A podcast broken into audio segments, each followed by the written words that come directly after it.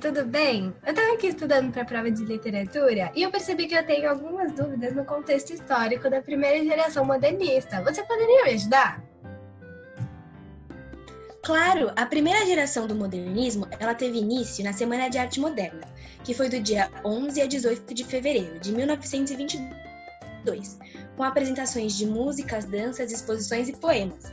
Mas ela foi mal recebida pelos brasileiros, o que gerou um debate sobre os seus ideais. Muitos dos artistas que se apresentaram, entre eles Mário de Andrade, Oswald de Andrade, Tartila do Amaral e Anita Malfatti, que era desse contexto da geração do modernismo, eles foram muito xingados e receberam até tomate quando eles estavam no palco.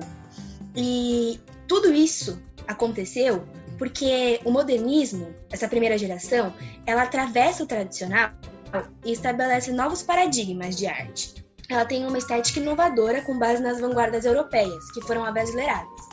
A gente tem, por exemplo, o futurismo, o dadaísmo, o expressionismo, e principalmente nessa, nesse futurismo que eu disse, está muito ligado com o contexto histórico também.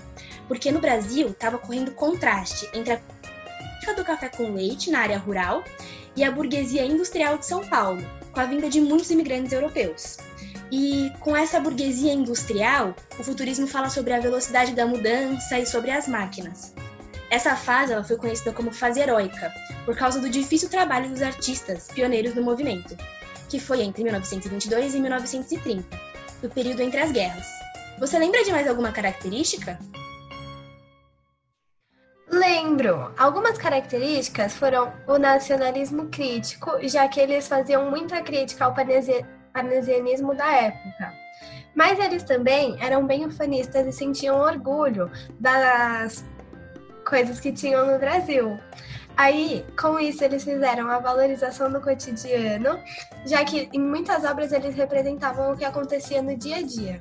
E com isso veio a renovação de linguagem, que agora virou coloquial, para que todos fossem adeptos a entender o que estava o que eles estavam passando nos poemas e não só a minoria que era é, mais intelectual.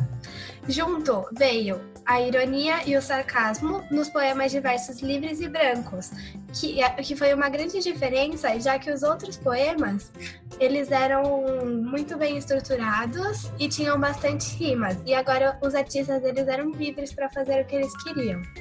Basicamente, eles queriam recomeçar a arte do zero e com velocidade, já que eles tinham base no futurismo. E um lema deles era como se fosse a vida é agora.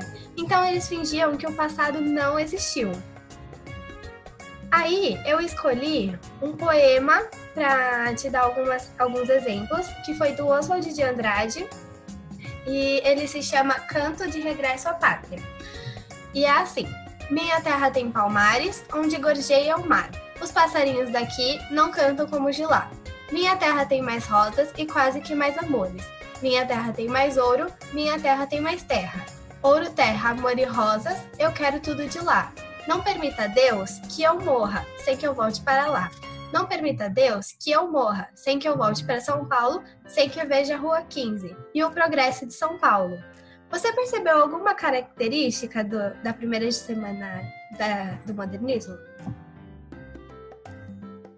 Sim, o texto ele mostra um forte nacionalismo referente às terras brasileiras e tudo que é descrito pelo autor, como mais ouro, mais terras e mais amores. Também mostra a admiração, a admiração pelo que tem aqui e a saudade que, sente, que o autor sente, já que ele não quer morrer antes de voltar para cá.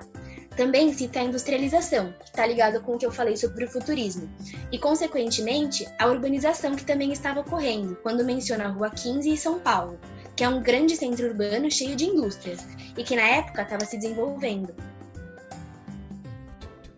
Exatamente. O texto é como se fosse uma paródia do poema de Gonçalves Dias, que é o mais famoso, conhecido como a Canção do Exílio. E ele faz jus às ironias e sarcasmos presentes nos textos de toda a época, assim como as características nacionalistas baseadas nas vanguardas europeias.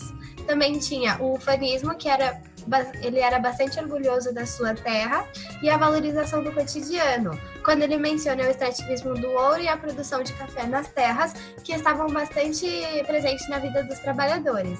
E ele também uma, usa uma linguagem mais do dia a dia, mais coloquial. Se a gente for comparar é, o nacionalismo e o fanismo sobre o Brasil, ele hoje em dia deixou de estar tão presente, dando origem às, às críticas, o que naquela época não era assim que acontecia, já que principalmente o nacionalismo estava muito presente nos textos e na arte. E eu também acho que isso está ligado com o fato da tecnologia ter mudado a vida das pessoas e a maneira de trabalho, sendo que agora as atividades industriais são quase 100% feitas por máquinas, assim como as atividades agrícolas de grandes fazendeiros. É como se o futurismo tivesse literalmente li lido o futuro. Realmente, é como se o futurismo fizesse parte da nossa realidade agora. Mas assim, muito obrigada por tirar minhas dúvidas. Eu acho que eu tô bem melhor agora. Eu que agradeço, você também me ajudou bastante. Então tá bom, até mais tarde. Tchau. Até.